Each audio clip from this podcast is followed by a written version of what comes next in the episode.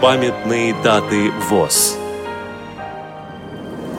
9 февраля. 125 лет со дня рождения Дмитрия Ивановича Зоричева, тифлопедагога, заслуженного учителя школы РСФСР.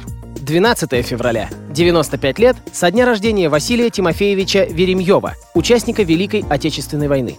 14 февраля. 55 лет со дня создания обособленного подразделения Североморская местная организация Всероссийского общества слепых, филиал Мурманского регионального отделения ВОЗ. Программа подготовлена при содействии Российской государственной библиотеки для слепых –